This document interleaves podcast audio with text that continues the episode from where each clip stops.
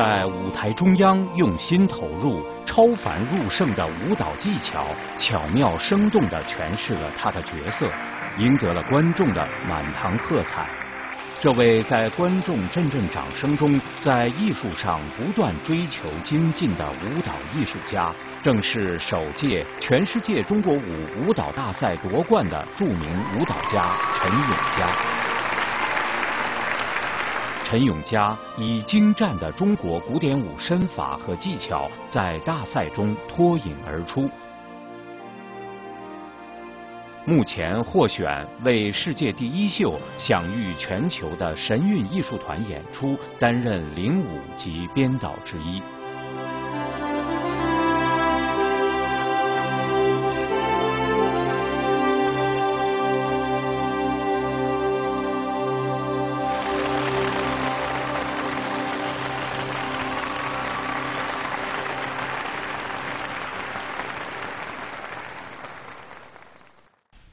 大家好！戏语人生节目时间又和您见面了。我们今天的节目为您请到的是中国舞舞蹈家陈永佳先生做客戏语人生节目。永佳你好，主持人好，观众朋友大家好。很多的观众朋友对您可能都很熟悉了，您在舞台上精彩的舞蹈表演、柔软度啊，这个灵活度，还有这种轻盈的舞步、变换的舞姿，都给观众留下了深深的印象。尤其是您。参加第一届新唐人主办的中国舞舞蹈大赛，获得了金奖，这给我的印象非常非常的深刻。谢谢。我们今天请到您非常不容易，您除了平时的排练紧张的排练，还有世界巡回演出，那时间非常紧张。我们今天终于请到了您哈，我想观众朋友呢一定非常非常的高兴。不但呢观众朋友可以看到您在舞台上的表演，而且呢还要可以听您讲您的人生故事。哎，我也很高兴来上《戏语人生》这个节目。您在神韵艺术团呢，既是这个主要的编舞哈编导之一，又是主要的领舞之一。是。一提到神韵，人们就已经赞叹不语了，哇，非常非常的敬佩。您是怎么样的一个机缘来到了神韵呢？二零零六年，神韵艺术团到台湾去演出，那通过一个朋友的介绍，完了说有这样的一个舞蹈比赛，它是一个弘扬。中国古典舞，就中国传统的正统的舞蹈，把这个舞蹈推向全世界这样一个一个大赛。我当时听到这个消息以后呢，精神为之一振。为了弘扬这个中华民族文化，所以义无反顾去参加这样的比赛。我觉得这样是一个一个很好的机会，一个是一个交流的平台。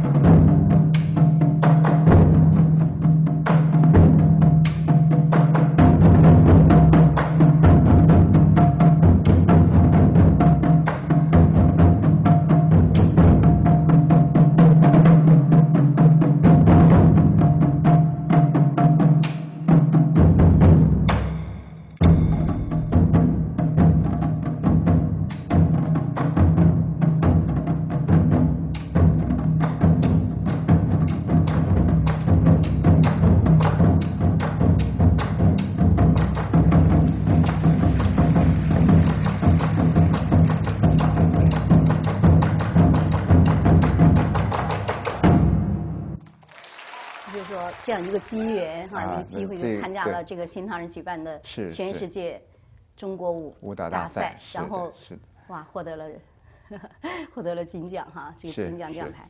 说到这儿，我就想起来，在神韵艺术团演出有一个舞蹈叫苗香秀，是，它这个舞蹈非常特别哈，也非常受观众的欢迎。这是我编的舞蹈。为什么编这样一个节目呢？因为我我本人是苗族，所以我就对那边的苗族人的生活和他的舞蹈比较熟悉，所以就编了这样一个舞蹈。您是在贵州？贵州出生？是，贵州出生，对。苗族是一个少数民族哈，这样一个地区，对。是。苗族，我们观众朋友可能对苗族呢还不是很了解啊。是。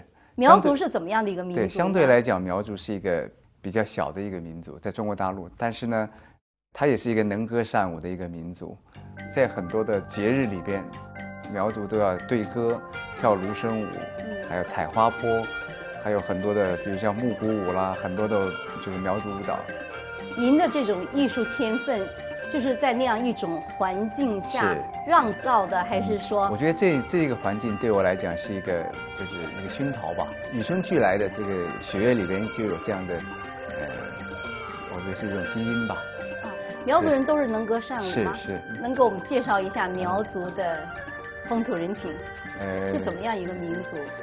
就苗族很喜欢唱歌，嗯，有唱这个酒歌、山歌，就远方来的客人。啊，他就是他们会拿着酒，在站在村口，就是迎接客人时，一边唱着歌，一边给客人敬酒。他觉得这是一个，就是对呃远方客人的一种敬意，一种欢迎。哦，是啊。是。就说我们去，他也都要拿一杯酒来对，可能就你你得喝三碗酒，敬在，对。哦，是吗？对。要藏族你要去的话，他拿一杯酥油茶，酥油茶给你哈，就是远方来的客人，是。他非常盛情的款待。你是怎么样走入这个舞蹈生涯的呢？呃，我们知道这跳舞蹈的人这个个子啊都是比较细高啊，这个他有一定的比例，腿要多长哈，这个身子腿要比身子长。您的个子不算很高。是是的。很多人看到舞蹈演员的条件都是细长的，或者是个子比较高的，特别对男演员来讲。对。那我其实本身条件不是。没有那么高。对，没有这么高。嗯。但是呢，就是我在。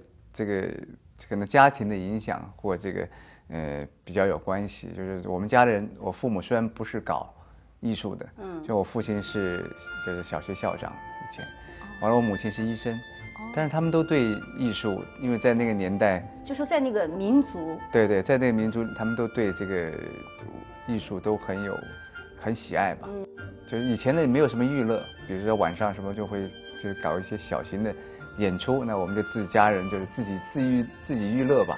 然后我父亲可能是拉二胡啦，完了我我比如说姐姐哥哥他们诗朗诵，完了我就跳舞，就这样的环境的熏陶吧。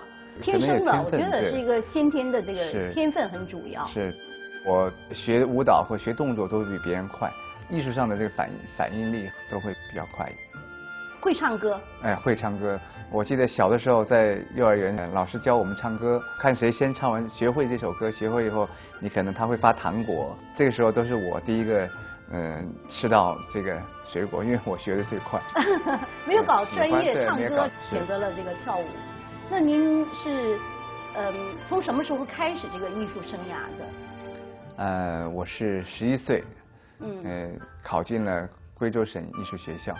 呃，当时我觉得就是作为条件来讲吧，呃，有两个老师就是对我就是考试有意见分歧，因为我当时考试也是就是一个模仿一段舞蹈，嗯，完了就是所有的考生里边我学的最快，而且最准确，嗯，那一个老师觉得我在这个艺术的这个天分。对有天分，所以他很喜欢我，但另外一个老师觉得就是好像我的条件不是那么高。有一个同意收我，一个不同意收我，所以就，嗯，对，后后来这个这个老师就是，嗯，还是收了我艺校，就收了我。嗯嗯嗯。那后来到了这个艺校之后怎么样？就是说，嗯，本身 个子又小啊，一定吃了很多苦吧？对，在艺校的训练非常艰苦的，早上六点钟就要起来，起床去跑步，呃，去踢腿啊，压腿啊。就是下叉啦，就是就一些素质训练吧。嗯嗯嗯。整天的训练下来，其实是非常辛苦的。在这个过程当中，我其实是都一直很很努力，很很认真，因为自己觉得自己条件不够好，就是加倍的努力。就说你比别人要吃很多，很多多吃很多苦，是比比别人更努力。别人不练的时候，我自己还在练，把这个苦吧当成一种一种快乐。嗯，就说你自己能吃苦，你有这种艺术的天分，你并不比别的孩子说学得慢，而是是同样哈，就是嗯甚至比他们还快然后再加上您的刻苦，那您的业务一定一定非常好吧？呃，对，当时毕业的时候是全班第一名。啊，就说您的 个子还没那么高，是毕业之后个子也没有别人高，是不是？嗯，算算是中等。中等对对啊，然后毕业之后第一名，对就是就成另那个老师 刮目相看。是。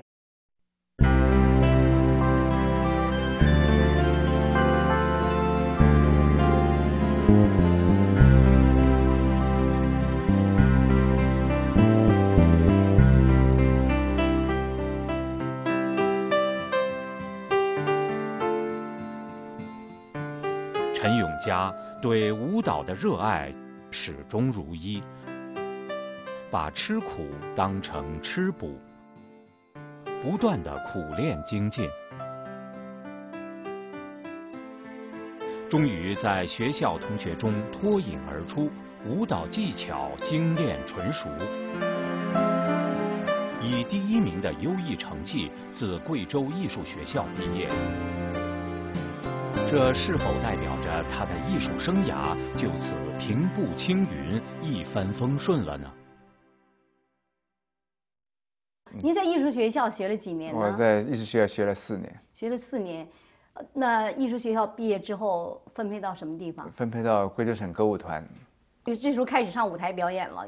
其实我当时在到歌舞团的时候，也是可能条件关系吧，嗯嗯。嗯，呃，坐了一段时间冷板凳，就是刚去学的时候没有人认识我，就没有很多编导，就是看中，就觉得就是没有我的角色跳。哦刚就是你的业务那么好，他知道你的业务好是吧？其实当歌舞团里边有一部分老师知道，但是很多编导他其实不认识我，也不太了解。后来也是机缘吧，那我可能那时候也是挺努力的，参加了贵州省的呃青年艺术调研，完了获得专业组舞蹈专业组的第一名，就是也是金奖了。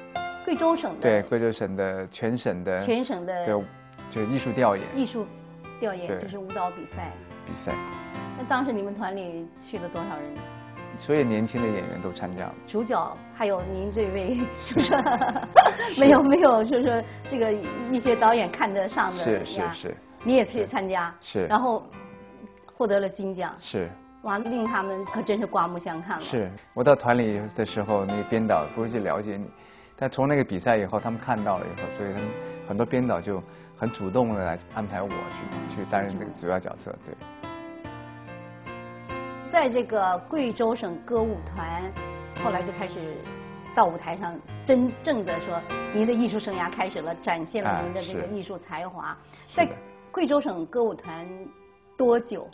在那里？呃，其实我在歌舞团待的时间不长，就是两年的时间，因为当时那个中央民族大学在到西南片区招生，那我觉得这是一个深造，是一个继续学习的一个机会，因为我当时很年轻，可能只有十七岁，所以我觉得这是就是在自己艺术上面还需要提高，嗯所以我就去报考这个中央民族大学舞蹈系。当时在大陆这些现象不是特别好，他我们团里面不放我，因为当时你要做什么事情，你哪怕去住旅馆什么都需要什么介绍信。嗯那我就到团里到找团长去开介绍信的时候，那我们书记不让我去，他说，呃，我们现在团里面很需要人，要要要人这这个需要主要演员，我们重点培养你们，呃，好像你们就就这样走了。那我说，开始的时候，你你你让我坐冷板凳，你怎么不说呢？呃，这是一个方面，我当时就说我一定要去考这个、嗯这个中央民族大学。那我们那天书记就很生气，说我就不放你，就是他就不要放我走就对了。那我当时觉得，嗯、这个是国家规定的，就是你就是中专毕业以后两年以后可以去参加这个可以高考，就是继续深造。那我说我就跟他讲，我说其实这是国家有规定这样的，就是我们可以去可以考试。他说他就不放我，那我就说，嗯，那这样的话我可以去到文化厅去告你。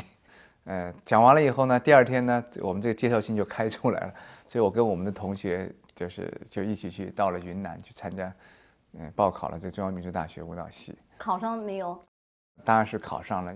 多少人去报考？大概三十多、四十、四十多人，全国范围的招生吧。哦。因为当时他是这样的分片区。是你们团去了两个人，报考两个人，两个人都考上了。哎，是，但是当时西南片区只招了对，只有两个名额，他就是这么多人里边，他只在这个片区里面只招两。哇，那说明你的业务真的是非常的，可以说真的是很棒啊。是，当时这个呃，在中国大陆这个社会里边，就是做什么事情。都要介绍信，就是你考学校要介绍信，你去住旅馆要介绍信，完了你要结婚也要介绍信，你要反正所有的吧，呃，甚至你死亡了也要 介绍信。我觉得这个就是它是一个一个社会现状，我觉得是一个很不好的一个一个制度吧。就没有自由，没有自由。你在这个国外，你考神韵艺术团、比赛舞蹈大赛，不需要介绍信不需要介绍信，对。就是一个自由的社会。是，就是在大陆的那个环境是。嗯，我觉得是不可能。考上了这个中央民族大学，中央民族大学，对，舞蹈系。舞蹈系，那是哪一年？那是一九，呃，八六年。嗯，那就这样子，从这个边远的这个少数民族哈，这个呃贵州哈地区地区，然后到了北京，首都北京啊中央民族大学。是。在那边学习几年？大专三年。三年级。三年对。到了这个民族学院之后。对您的这个舞蹈艺术生涯又有了 进一步的造就了，可以说是。对。到民族大学以后，除了学习中国古典舞以外，也学了很多这个少数民族的舞蹈。呃，从中我觉得我最大的体会是，就是呃，以前只注重就是你的技术能力的提高，就是你怎么样会做转几个圈啦，或者你跳多高啦，或者会做什么技巧。嗯。可是到了民族大学以后，我就真正懂得了是，嗯，怎么去跳舞。学习怎么去用心去跳舞，不只是一个形就是形神兼备，就是它你一定要由由内而外的，就是这样的一个一个表现的形式吧。对，就是对您的艺术人生又有了一个新的提高。是。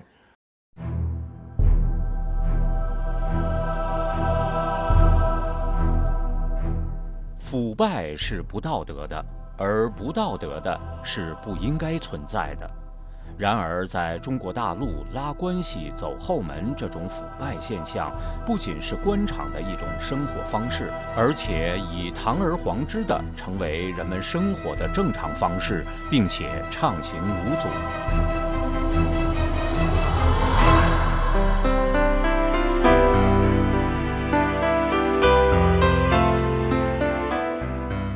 陈永佳从北京中央民族大学舞蹈系毕业时，业务名列前茅，取得鎏金指标，但是却因中国社会腐败的社会体制，他的权益被硬生生的剥夺了，他只好自己想办法另求生路。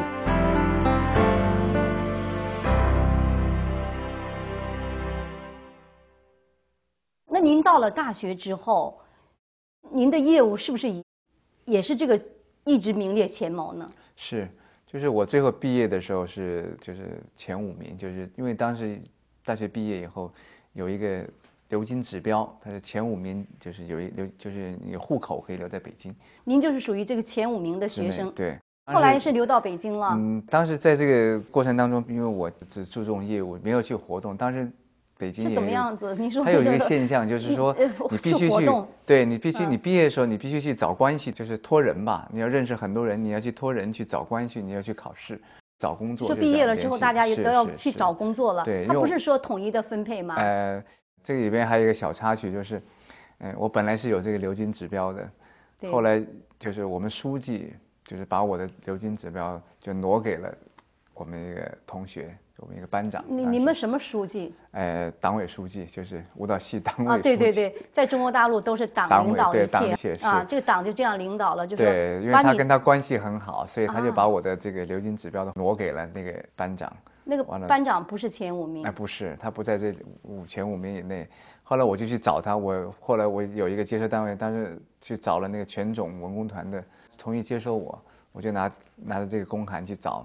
就是也是介绍信呐，就去找这个，呃，我们书记，因为我们书记是管分配，啊，他就给我讲啊，你你的业务那么好，你可以去考部队，因为当时部队，呃，是不需要这个流金指标，就是他没有户口的问题，哦，所以不需要流金指标啊。你你专业你业务能力那么好，你就可以考部队。你看他不行，他没办法考部队，所以就说你这个指标就给他了，就是这样。我就这样明目张胆的是这样是。是，当时就是我想也那好吧，就算了。我呃当时这人也是这样，就是那算了，我就去考部队。完了就考了这个北京军区的战友文工团。嗯呃也是他们团也就是就是接收我，也要我，完了入伍证也开出来了，呃，但是呢，这个时候呢，就是，呃，我们这个班长，他呢，他拿到之前给的这个介绍信，实际上这个团并不存在，不在北京，嗯所以他没有办法留在北京，完了这个这个时候呢，因为我们同学都已经分配完，每个人都有的这个去向，就都有工作单位了，接收单位了。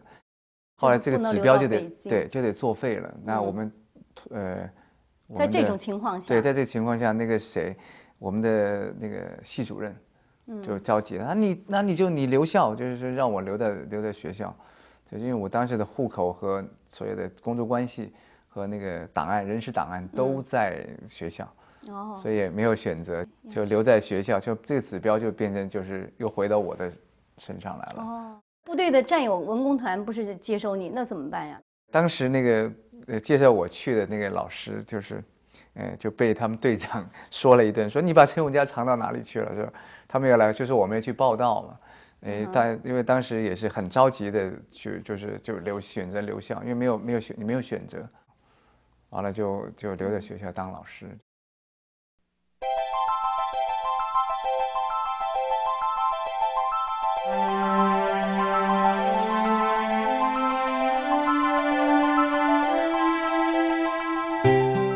家的流经指标虽然被硬生生的剥夺了，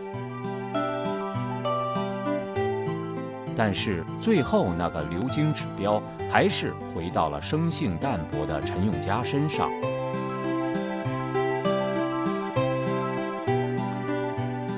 真是命里有时终须有，命里无时莫强求。这也为后来的陈永嘉带来了一段姻缘佳话。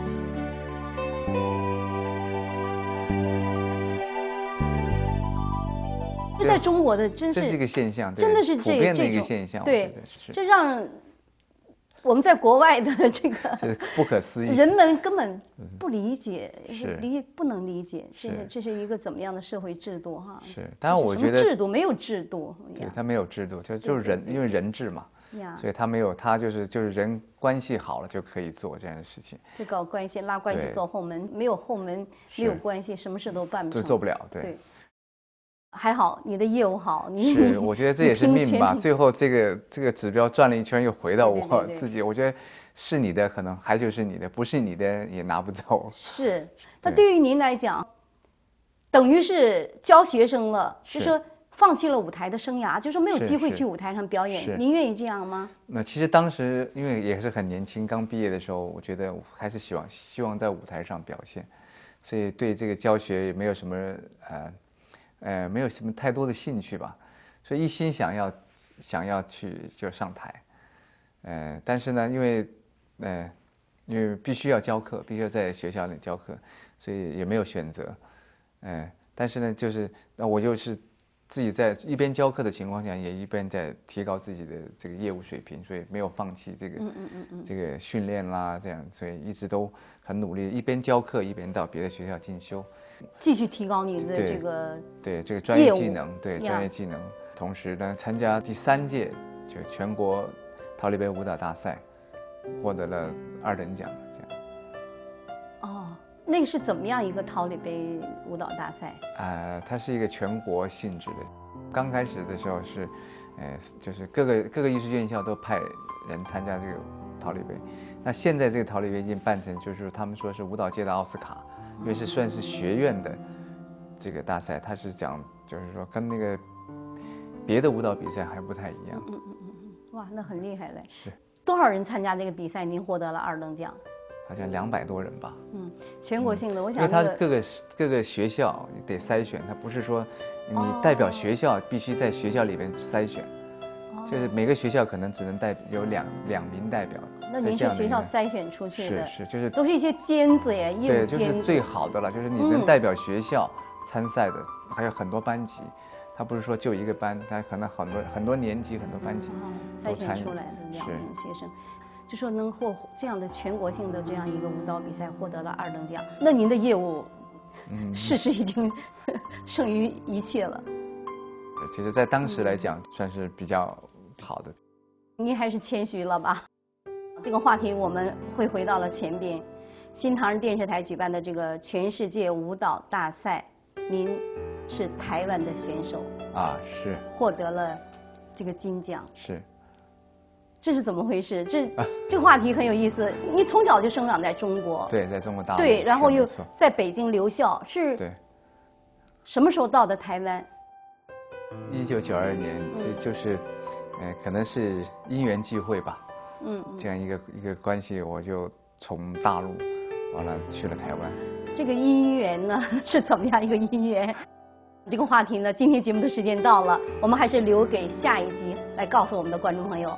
那非常感谢永嘉今天上我们的节目，谢谢主持人。好，也非常感谢观众朋友您收看今天的节目，下期节目时间再见。